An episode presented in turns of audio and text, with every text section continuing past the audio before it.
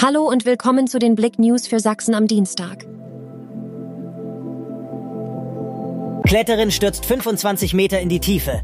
Eine Kletterin verunglückte am Montagmittag gegen 13 Uhr in Wolkenstein. An den Wolkensteinwänden war sie gemeinsam mit einem weiteren Kletterer unterwegs, als sie circa 25 Meter im Seil in die Tiefe stürzte. Umgehend wurden die Feuerwehren aus Schönbrunn und Wolkenstein sowie der Bergbau- und Höhenrettungszug der Stadtfeuerwehr Annaberg-Buchholz, Rettungsdienst, Notarzt und Polizei alarmiert.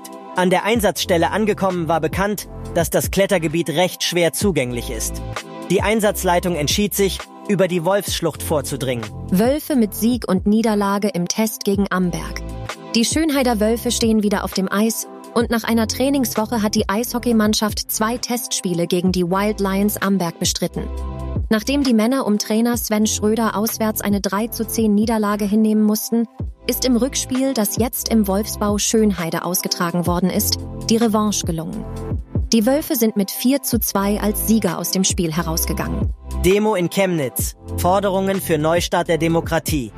Am Montag trafen sich gegen 18 Uhr etwa 500 Menschen neben dem Karl-Marx-Monument zum Chemnitzer Montagsprotest. Sie demonstrierten für einen aus ihrer Sicht Neustart der Demokratie, soziale Gerechtigkeit, die Stärkung der Wirtschaft, einen unabhängigen Journalismus und gegen den Krieg in der Ukraine. Schwerer Unfall in Zwickau. Fahrer prallt gegen Laterne, Schild und Baum.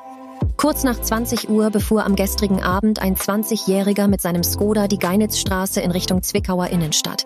Wenige Meter vor der Kreuzung zur Planitzer Straße kam er, aus noch nicht geklärter Ursache, auf die Gegenfahrbahn und fuhr eine Straßenlaterne um. Anschließend streifte er eine weitere Laterne und geriet über den Gehweg in ein angrenzendes Gebüsch, wo er noch gegen ein Verkehrsschild und einen Baum stieß. Nach circa 150 Metern kam er schließlich wieder auf der Straße zum Stehen.